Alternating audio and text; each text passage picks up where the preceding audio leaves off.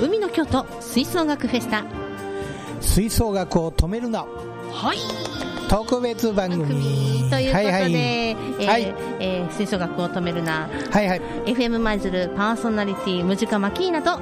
田中宏之です。お送りいたします、はい。田中先生今日もよろしくお願いいたします。よろしくお願いします。さあ、はい今日は先生ゲストの方、来ていただいておりますが。はいスペシャルゲストに。はい。今日も来ていただきました。はい、ご紹介させていただきます、はい。株式会社京都舞台美術製作所より絹川健二さんに来ていただいております、はい。絹川さんよろしくお願いいたします。よろしくお願いします。はい。京都のうん。吹奏楽関係者でほう。この方を知らない人はもぐりでございますえーどんな吹奏楽のコンクールにを中心としたね、はい。えーどんなイベントにもうん。必ず彼の顔は舞台袖にあります、うん、ということで、ええ。本当にね、うん。あのか隠れた有名人ですね。ああそう。はいあのみんな知っているという。はいということで今日は絹川さんに来ていただきました。はい。皆さん中学生高校生の皆さん絹川さんに来ていただきましたこんよ。にちは。はいということで。はい。はい。舞台屋さんなんですけども。はい。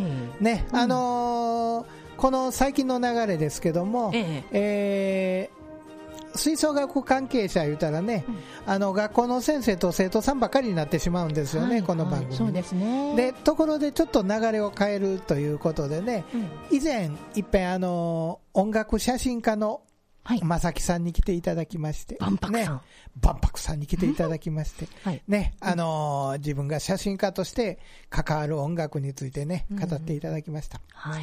今日ははい。同じようにね、我々吹奏楽に取り組むものを支えていただいている、今度はね、舞台屋さんに来ていただきました。ははい。ということで、ええ。絹川さんにまずお話をお聞きしましょう。はいお願いします。はい、えー、と、舞台袖に必ずいてはるんですが、えー、絹川さんの人生の中で、うん。あそこにたどり着くまでにね、うんうん。えーどういうことをしてこられたかということをまずね、ちょっと簡単に言っていただければと思うんですが。気になります。はい。はい。えーっとね、よく勘違いというかね、えーはい。されるのが、えー僕の仕事を見ていただいて、えーはい。高校生とかが憧れていただけるみたいで、木村さんみたいな仕事したいんですけど、って言っていただけるのはすごくありがたいんですけど、はいこればっかりやってるわけじゃないので、あそうなんですそうなねんです。あ、氷山の一角ですよ。お仕事の中のねそうそうそうそう。だから彼らと接するね、ええあの、舞台袖でね、はい時間計って、はい、静かにしましょうとかね、そんなん言うてはるだけの仕事じゃないんです。あんなことやったらいちいち資格も何もいりませんから。ね。うん、そういうことで、そ、そこにたどり着くまでの、たくさんいろんな技術を持っておられる。それをちょっと今日は一部ですが紹介していただいうて。そですねはい、はい。お願いします、はい。えーっとね、27年近くこの仕事してるんですけど、会社自体は舞台装置の制作会社、いわゆる大道具さんの会社になります。はいはい。で、会社入ってしばらくはずっと大工仕事ばっかりやってましたので、あんまり舞台には携わることがなかったんです。ええはい。で、そのまま、もうずっとほとんど大工さんですよね。はい。大工さんやってまして、はいで、10年ちょっとやったあたりぐらいに、えー京都市内のとらとあるホールに、えーうん。出向で行くことになりまして、はあ。舞台袖のね、はい。そ舞台の職員として、はい。ええ。そのあたりから徐々に吹奏楽の団体との付き合いが増えてきて、あ。はい。ーなるほど、はい。その大工大工屋さんっていうかね、はい。大道具さん、はい。あのいろんな装置を使わなきゃいけないんですよね。はい。であの本当に大工さんの仕事ができちゃうできます。すごいですよ。ねやっぱりそれってオーダーがあったらそれをに応えなきゃいけないそううそうそう。言われたた通りに作らなあかんというね。失敗は許されないという。難しいオーダー来たりしません？あの、すごい漠然と、こんな感じのこんなん作りたいんやけど、っ なるほど。ていう。イメージだけ言われてもねそうですはいそっかそっはいかそっかそっかはい。そこが一番難しいですね。はい、そうなんです。なるほど、なるほど。大体図面とか起こさず作るので、おおすごい。それがすごいね。みんな頭の中に完成形ができてて、はい。どういうプロセスで作っていくかっていう確認だけしたら、あとはもう流れで。えー、すごいですね。すごいですね。もう、私の絶対できへんことやそう先生。私、生涯釘をまっすぐ打ったことがない。でも最近ね、電動工具が主流になってきたんで、もうほとんどこウィーンっう、てえーんとバリバリバリバリバリって。ああ、なるほどね。ねえなんかそうやってその大道具さんの仕事から舞台の方にね、はい。こうお仕事が増えてこられて、はいはいまたこの吹奏楽って先生、この、はい。どうなんですかね、いこの絹川さんがお勤めになっているその会社って、はい吹奏楽だけじゃないんですよね？もういろんな、どんな舞台も、ね、うんうんあのー、吹奏楽に限らず、うんいろんなジャンルのね、うんあのー、まあ、例えば演劇なんかでもそうですしね。ですか。はい。ミュージカルでも演劇でも、とにかく舞台を使う、そういうね、イベントというか、本番は全部。ああ、うん。だからホールでやってること全部ですよ。あ。そうなんですね。うん。だからその中で自分はこれの担当とかそんなこと言うてられうーん。今日、うん、今日吹奏楽やっとったと思ったら明日は演劇やって、その次は講演会とかいろいろね、あの、雑多なジャンルがどんどんどんどんこう、押しかけてくる。それに全部対応して、ね、あの舞台を作っていくというね。舞台の何でも屋さんですね。ですね。すごいですね。ねうんでまあ、あの今日この吹奏楽コンクールのね、うん裏側ではなくてはならない方だということをお聞きしましたが、。本当にうん。絶対いてありますよ。そうですか。特に京都の大会ではね。そうですね。で、関西大会が京都に回ってきてもいてありますう。んでこの吹奏楽、はいいまあ、いろんなこの舞台のジャンルをされてるっていうね、今お話でしたけれども、うんその吹奏楽って絹川さんにとってどんな感じ。もともとね多分舞台屋さんで僕みたいに吹奏楽に割と特化してうん。やってる人ってあまりいないと思うんですよね。そうですね。っていうのは、ん吹奏楽の例えば定期演奏会やったりする場合は、大体スタッフってホールさんに全部頼むんですよね。あうんうんうん。はいわかります、はい、あの進行も、うん。例えば学校側で、えー、と進行責任者っていうのがその舞台袖にの横について、説明しながら進めていったりとか、基本的にホールさんに任すスタイルでやってる学校が多いと思うんですけど、ええ。私は例えばどこかの学校から直接依頼いただいて、ええ。ホールさんとの間に入って、スタッフ全員を、あ。えー使って、はい、なおかつ演奏も成立させておお舞台監督っていうんですけれども、はいはい、はい。はい舞台監督かっこいい、そうなんですよ、うんでもやっぱそれって、や。うんこの絹川さんにオーダーを出されるという各学校がはい。というのはやっぱりすごい信頼をすごい信頼ですよ。ですよね絹川さんに頼んどいたら間違いないというね。あの、自分らの不出来な部分を全部カバーしてもらえるというね。まあ演奏まではカバーしてもらわれんけどね。うん、ちょっと演出面でね、うんうん、そういうアイデアも出してもらいますしね。ああここそうなんだこここうやった方がうまいこといきませんかとか、そういうことも、アドバイスもあるし。うん。だから、それだけたくさんのね、うん舞台を見て関わって、はいほんで、現在に至っておられるんで、はいもうあの、引き出しが多いんですよね。おうん、だから、いろんな場面で対応できると。すごい、うん。なのであのその高校生たちがね、はい。僕の仕事に憧れていただくのはすごくいいんですけどう。スーパーマンやから。いろいろやってないと、その引き出しのね、うん。吹奏楽だけやってたら、どうしてもね、ね。引き出しの量も少なくなっちゃうんで、はい。いろんなことに関わってきた成果が、今ここにあるということですよね。ですよね、このいろ、うん。でそのいろんな舞台をされているからこそっていうところですそうそうそうそう。そんな好きなことやっとって、だけやっとってね、人生うまいこといくはずないんですよ。やりたくもないこともいろいろ経験した上での好きなことですから。そうです、うん。うん今の言葉、ぐっと刺さりますね。ありがとうございます。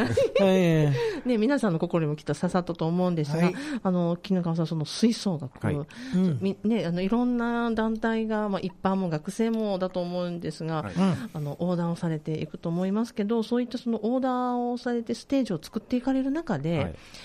こう、絹川さんの思われる吹奏楽の、まあ、良さだったりとか、うん魅力ってどんなところでしょですね、えっとね、まずあの、こう、バンドみたいに電気楽器がないので、ええ。あの非常にトラブルも少ないし、事前準あーそうやね。備にあまり時間がかからない。うなるほど。はいはいははい。い。でどこでも。大概バンドはね、あの、電気、電気系統のね、トラブルやね。そうですね。でどこでも音が出せる。室内であり、屋はい外であり。はいはいはい。はいうん、どこでもです。うんまあ、便利な音楽。そうですね、はい。はいあそれとあれかな、割とその普通のロックのバンドとかだと、あの舞台で。バランスを整えなきゃいけなかったりしますけど、吹奏楽ってもう、その、その場その場で。ねはい。あのバランスを対応うんして指揮者が、うん。こいつうるさいなと思ったら、そいつの方向いて、ぐわーっとゆ 手で押さえる。うん、うん、そう、そんなんいつでもやらなあかん、ね。もっとでとか、お前はへっこめとか、全部左手でやるんですよ、これを。そうですよね、うん。そういうところがやっぱり、そうですね。うん。であのそれも吹奏楽のその携わっている方々っていうのは、子供さんからね、大人の方までいらっしゃると、はいはいはい。あとその年齢層のはい。幅も、幅広いですもんね。ね楽しいんじゃないでしょうか。そうですね。うん。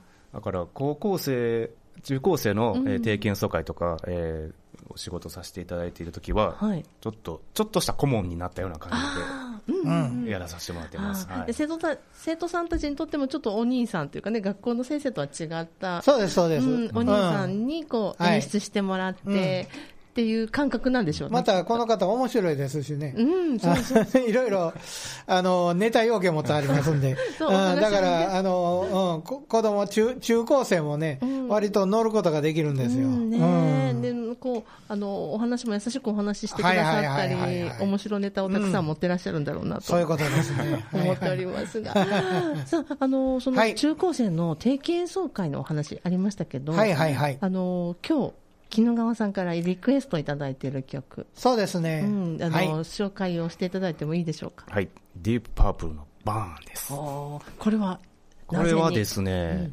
仕事を始めた時に、吹奏楽とかあんまり今まで興味がなかったんですけれども、はい、ポップスステージはい、なるものが始まって、ありますあります、ね。吹奏楽ね、はいで僕もともとバンドとかやってて、ロックが好きやったんですけどうんうんそしたらなんと、うんうん、ディープパープルメドレーみたいなのがあるじゃないですか。ありますね。ありますね、それも人気ですよ数多く演奏いたしましたよ。はい。うんで、えーあ、こういうのもやってるんやと思って、結構それ聞いてから、その身近に感じられたというかね、はい。シンフォニックばっかりやとね、ちょっとあんまり、こう。まあ確かに、はいはい。まあそういうところがやっぱり吹奏楽が、うん。まあ、クラシックだけではなく、ポップスなり、あのうん。ね、このアニメの曲だったり、童謡だったり、いろんなジャンルが、まあ、オーケストラもそうですけれども、年齢の幅があるからこそ、うん。ね、演奏される曲も様々なのかななんていうふうにも、そういうことですね。ううんん。で今日このバーン。はい。ではい。そのディープパープル、はい。その今回は吹奏楽バージョンじゃないものを原曲です。よオリジナルですよ。そう。私もそれ聞いたら、血湧き二行で。やっぱりね、あの、ハードロックのファンとしてはね、やっぱりパープルはね、捨てられない。あー。えこれ、絹川さん、なぜにこの原曲を選ば選んでいただきました、えっ、とね、吹奏楽アレンジも悪くはないんですけれども、ん。えっ、と、それを聞いて育ったものとしては、はあ。ちょっと違うと。おお。そうだそうだ、お強い。うん、私も必ず原曲を聴かします。ディープパープルメドレーやるときには。うんね、なかなかでも、その原曲聴いて演奏してる学校って、うん実際、もしかしたら実少ない際、あのかもし、れない。先生自体も知らんかったりね、うんうん原曲を聴いたことなかったりするんですよ。うんうん、だから、ね、これをね、うんだから今からあの、バーンかけますからね。はい。だから全国のディープパープルメドレー演奏したことある方々、ね。あの一番最初の曲はこれなんです。はい、皆さん、バーンを聞きましょう。どうぞはい。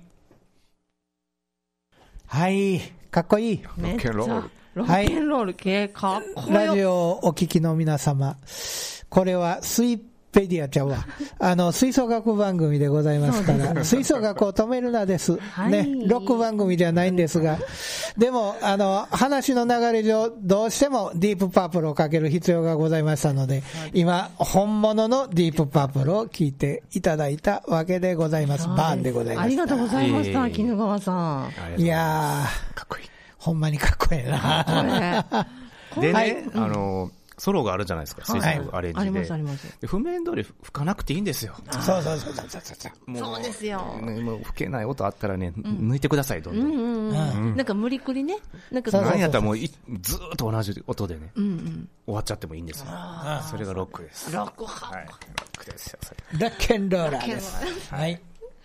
そうで、ありがとうございます。ディープはいはいはいパープルバーン。バーン原曲。はいお。聴きいただきました。はいね、ぜひ皆さん、このディープパープルメドレーをね、演奏される前には、必ず原曲を聴いていただいてですね。必ずです。必須です、これは。必須で。うん。ね、はいあの、演奏していただきたいと思います。はーい。そして、えー、絹川さん、あのーこのあたりで田中先生ね、この絹はいはい川さんに、このコロナ禍という中でね、そうですね。あの、この1年間ね、学校現場の確かに大変やったんですけども、この舞台の方というのは、まあ、どんだけ大変やったかっていうのはね、その辺のお話、それからね、今後の展望に向けてもねそね。その辺のお話を聞かせていただいたらと思います。はい。うん。えっとですね、えーちょうど2月の真ん中ぐらいからコロナの、はい。えー話が出てきて、はい。でその頃ぐらいから大体定期演3月のね、えーに向けての定期演奏会のお話を、えー数件いただいておりましたが、はい。すべて中止になりました。ねは今だからこそ、いろんなこの感染対策が分かってきて、はいこうしていけば、うん。あのか安全に考慮しながら、はいはいはい。演奏会が、ね、開催されることも、ポコポコと出てきたですねはいところですが、それは2月。ね、はい、そのままみんな休んでるばっかりやったら話になりませんもんですね。ね。で2月といえばもう何もわからない。あの頃はとにかくステイホームとか言うてね、絶対外へ出るなという、ん。まあね、あの、ね。ロックダウンですか、してうんの部分でしたからね、それはイベントとか全部アウトですよね。結構直前まで、ええ。えーと悩まれてた学校もありましたので、うん。はい。もうそれこそ数日前に、はい。ごめん、中止しますっていうね、ちょっとね、残念なお知らせが、えー続き決ました断も難ね。しかったでしょうね。ちょっとね、あの状況で、あのタイミングの時はうん、なんかやっちゃうとそれが悪みたいな感じの時もあったのそうですでね、うんあのやられた学校もあるんですけど、はまあ、難しかったんだと思います。なんか自粛警察みたいなね、い。はいはいはい。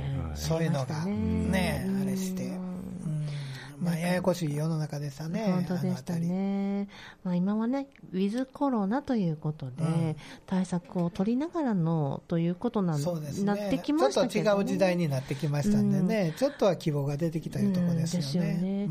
うん。どうです、ちょっとこの舞台の中でもき、はい。兆しというかは見えてきましたか？そうですね、あのーまあ、ガイドラインみたいになるものがあるんですけれども、そのやっちゃだめっていうことではなく、基本的にやりやす安全を考慮した上でやりやすい舞台っていうのが各ホールで、えー出されてますので、え今のところ、この流れでいけば、今年度のね、ええ。定期演奏会は、まあ、はい。おそらく、ねうん。できるような状況にはなってるんじゃないかなと、ね。客席の方もちょっとホールによってまちまちですけど、はい。一応、吹奏楽に関しては、えーおとなしく、うんね、見る分に関しては100%、えーうん。客席に入れるというはい。ことになってますので、うん。まあ、それでもやっぱり一つ、一席ずつ開けてね、ええはいされてるところが多いんですけれども。はい。ね。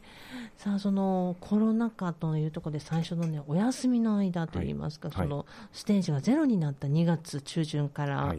の、ね、絹川さんのお仕事なんですけども、まあ、ステージがなくなっちゃいました。なくなりました。お仕事もありません。ありません。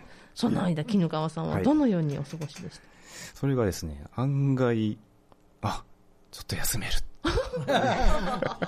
今までずっと続けてはい、日替わりでいろんなはい団体の舞台をやってきましたので、え実のところこの数年もっとかな、うんあまりゆっくり休めたことがなかったので、そうですよえね。はい、それがまず、あよかった。よくは、よくはないんですけどなん。か、なんかうんこ公的に休めるというか。そうそうそう、堂々と休めるで。そう、それはわかります。で、その中で、ええ今まで僕、こんだけ吹奏楽の仕事やってるんですけど、はい吹奏楽の楽器をプレイしたことはないんです。あなかったんです。ね、バンドをされてるっていうお話でしたけど、バンドでは、ギターをやってたんですけれども、ギターではい、そういわゆる管楽器ですね、はい。副系の楽器を全く触ったことなくて、ええはいはい。あまりやりたいとも思ってなく、うん。この仕事をずっと続けてたんですけど、は、はいい。はい。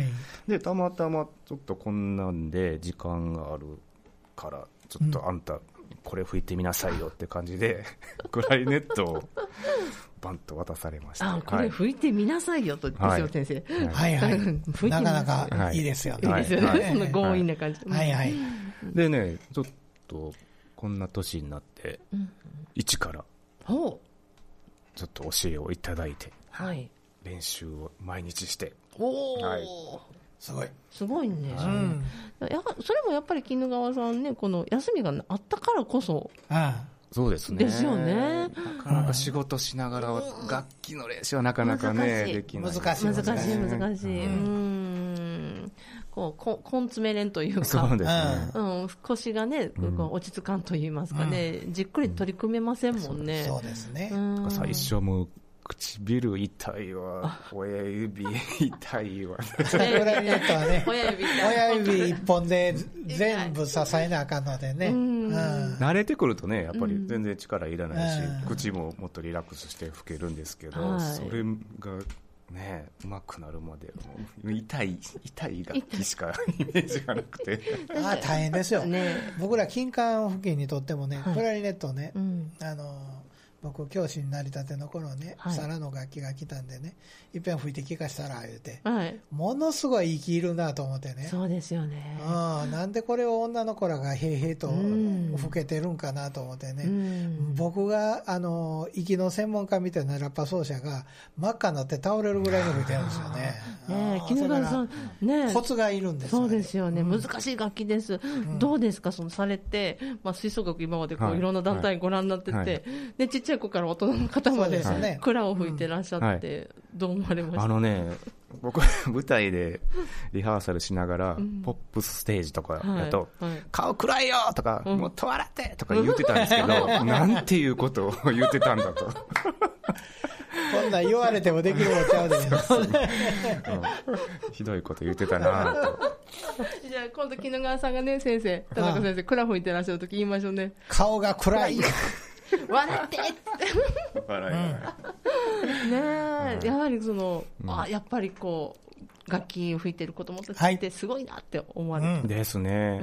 あとはね、その、なんていうんですか、なかなか上手くならない、うん。うんえー人に、ちょっとこう、アドバイスできるとこができたかなっていうのがあって、あの、まずこう、理想の音やっぱ頭の中に入れとかないと、あの、それがないとね、いくら練習しても上手くならないのかなっていう。そうですか、田中先生。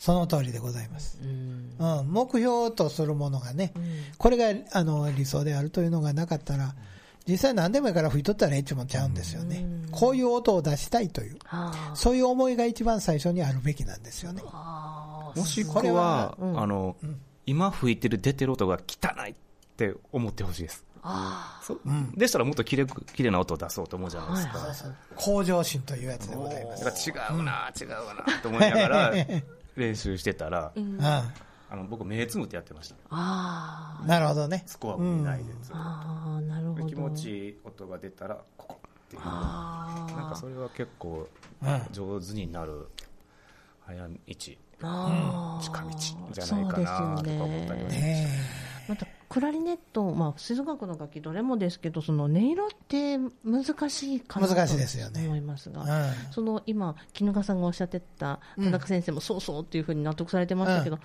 自分の吹きたい音色のイメージ、そうです。うん、うん。それを皆さん持ちながら練習されるとはい。いいという感じぜです。ひ。いうことで。はい、はいでこのあたりでどうでしょう、もう一曲、リクエスト。はい。いいですか？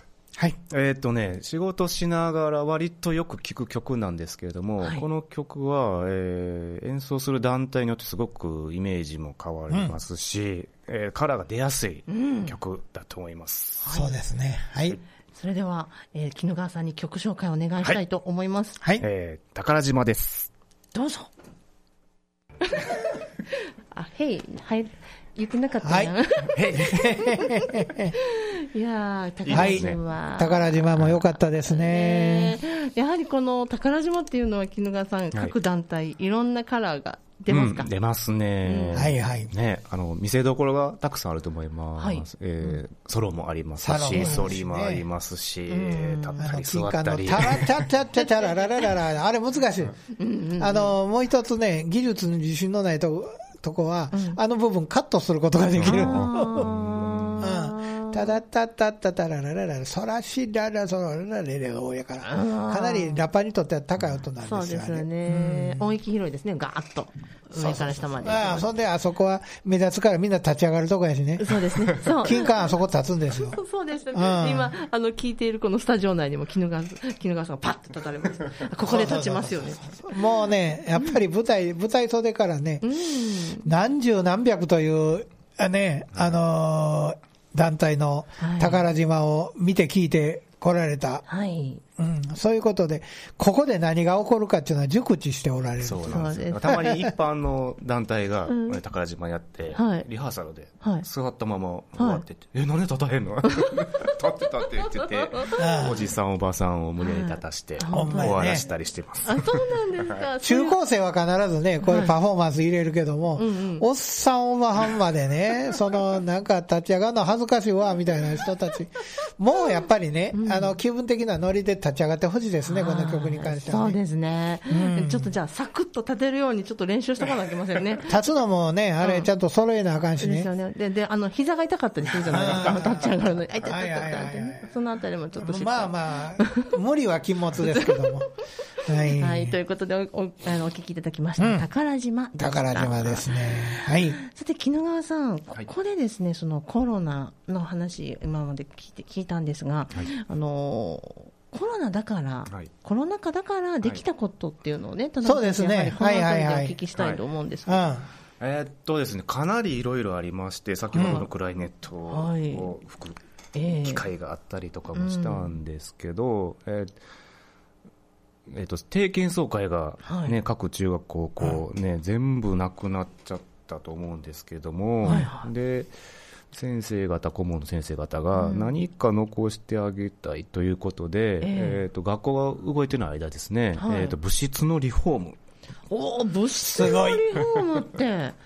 あ、そうか、もともと大道具屋さん、はい。大道具をお手のもんですよ、それぐらい。あーなるほど。はい。うん。のお話を数件いただきまして、ええ。えー楽器の棚を新しく作り直したり、えーと各楽器に合った棚、あーなるほど。はい。はいはいはい。そのそれはすごいな。収納しやすいように。そうですね、ははい。いあとよくあるのが床に横に置いたままのコントラバス、あお。寝てるいつも。そうです、うん。それを？を立てれる立てておけるラックですね、はい。とか、あとは練習用のひな壇。などなど、すごい。あったら嬉しいものばかりそうです。ですよね。はいそういったその物質やひな壇の他にも、はい、なんとすごいものを作られたというふうにお聞きしとね、ました。近々納品をする 予定なんですけれどすごいすごもい、すごい。これはすごいですよ。はい、ちょっと、うん。聞いていただきましょうか。音聞きましょう。これです。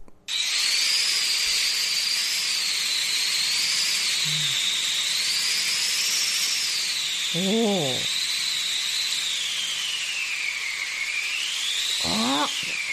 これは、何の音に聞こえますか？まさか、ヒューヒューです。ですよね。うん。はい。風？風です。風です。うん、ということ、ということは、ウィンドマシン。ウィンーン。かっこいいえっていうか、それを作れるんですか？作れますよ。すごいすごい。ねえ。すごいウィンドマシン。ねうんあの、市販されてないので、ええ大体、この、今回ちょっとお話いただいたときに、ええ。調べてもやっぱりほとんどが個人で作られてる。ああ、そうなんでえ。すね。あの、手先の器用なうん。吹奏楽部の顧問なりうん、先生とか、はい。それとか、同じ学校でうん技術の先生に頼んああ、だなるほど。り、いろんなことでね、うん自作しかないんですよ、これ。ああ。何十万何百万積もうが売ってないんですよ。ああ、うんで、この絹川さんが作られたウィンドマシン。これはすごいですね。なかなか。う。うんん。だから、舞台袖へね、ええあのーいろんな本番で、はい。あの、舞台袖へこう、はけてくる、ね、引っ込んでくる、あの、ウィンドマシンを見て、うん。うーん、自分ならこういうふうにやるなと、いいろいろね、それ、それを観察する中で、はい。いろいろ、あの、考えて作ってあるんです。どういうところ工夫を絹川さんされました？見た目重視です。そう。そうやねめっちゃかっこいい非常にね、はい、あのービジュアルの優れた見たことないウィンドウマシン。うん普通はもうちょっと武骨なね、そうそうそう。なんかあの白と肌色の間みたいなやつがね、そううんそそれがギグリグリグリとローラーで回ってるね。まあまあそういう楽器なんですけどもそうです。それがもうちょっとね、あの、カラフルな色付けをされたりね、ファッショナブルな格好してるんですよ。ちょっとめちゃめちゃかっこいいウィンドマシン。いいねあれもずっと置いときたいですね。はいいですか？うん、置いときたいですよ。で、その音が今の聞き聞かせていただいた音だけじゃなくて、いろんな表情が出るということです。すごいですよね。そうですね。綺麗の素材ですね。を変えることによって、またいろいろちょっと変わってくるんですけれども。はい、先ほどはね、なんかちょっと乾いた、はい。こう、すね、こうそうそうそう。広い草原かなんかの風のように聞こえましキレとキレをこう摩擦させてね、その時に生じる音で作ってあるんでね。はい。た。ああ、なるほど。ちょっと違う音も聞いてみますか？はい。はい、ぜひ。はい。おー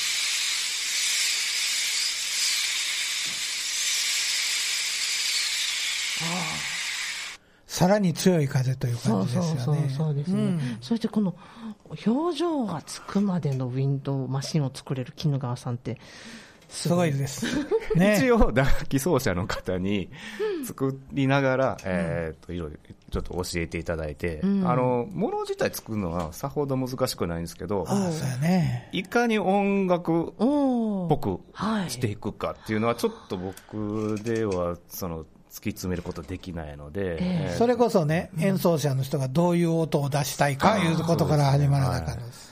なるほど、そういったそのコロナでね、うん休みだったという期間を使って、はいその楽器ですとか、うんそのウィンドマシン、はいね今のね、物質の整備まで、DIY までされて、すごい DIY じゃないねな、もう本当にお仕事だから。あそうそうそうそうそうそう。うんうんあのその物質のね、リフォーム。リフォーム。うん。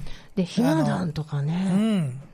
すごいなあすごいね。ヒロミさんみたいなことしてる。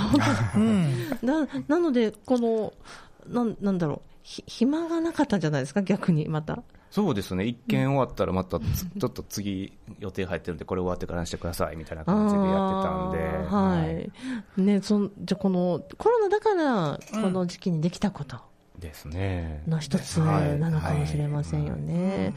で、あのーまあ、この吹奏楽を止めるなというハッシュタグでね、はいあの SNS や番組をさせていただいておりますけれども、はいはい。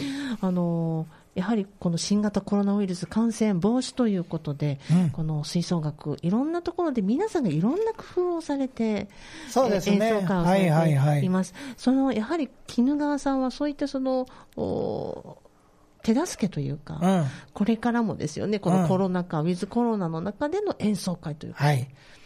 どんどんまた、ね、このいろんな工夫そうですね。いろいろ、いろいろ取り組んでいく中でね、ええ。また新しいアイデアが湧いてきたりね、うんそういうことで、うん。もうこれからもずっとね、あの、吹奏楽を愛する、えー人たちのために、ね、いろいろと、あのやっていただければ、ね。我々も本当にありがたいですよはね。い、絹川さん、い。まあ、そろそろね、お別れの時間も近づいてきたんですけれども、その吹奏楽ね、あのまあ、専門が番組ということでなんですが、まあ、舞台のいろんな方々に向けてもなんですけれども、まあ、今後、はい絹川さんの思われる舞台、ステージはいはいについてちょっと最後お話を伺いたいです。やっぱりね、あのー楽しく演奏してもらいたいですね。それが第一。第一。あと、当たり前と思わず、うん。うん。一瞬一瞬すべて大事なので、はい。はい、後悔のないように。そうですよね、このコロナ、新型コロナウイルスになってから、今までのことが当たり前じゃないという、これもやはり実感されたことがあそうですね、あのちょうど3月のね、うん。10日ぐらいやったかな、うん。一般の吹奏楽の団体が、えー前日まで本番をやるかやらないかうん。迷っておられて、でちょっともう、やろうっていうことになって、無観客の本番をやったんですけど、うん。僕、今までそれ無観客のね、本番なんかやったこともないですし、たえ。普通はないですよ。えそうです、はい。で、そんな中うん、こう、本番をやったんですけども、うん。えーっと、なんかお客さんがいなくて寂しいということよりも、うん。えーなんかこう、実はこう演奏会一本、毎年ね、こう決められた行事のようにやってたのが、そうじゃないんだと。あいろんな人の協力、ん練習、ねうん、すべての人が関わって、えー初めて演奏会が成立してるんで、うん。そういうところで、その一般の、ね、方々が本番中に皆さん、ちょっと涙しながら演奏するっていうのがあって、ーはい、はい、うんやはりそれを見て、絹川さんも何かこう思われた、感じられたことがあったという感じですそうですね、すかり一層、ね、一年に一遍うんですからね、そうですよね。はい、もっと大事にして、うんあのいい本番もね、提供してあげたいなと。はい、ありがとうございます。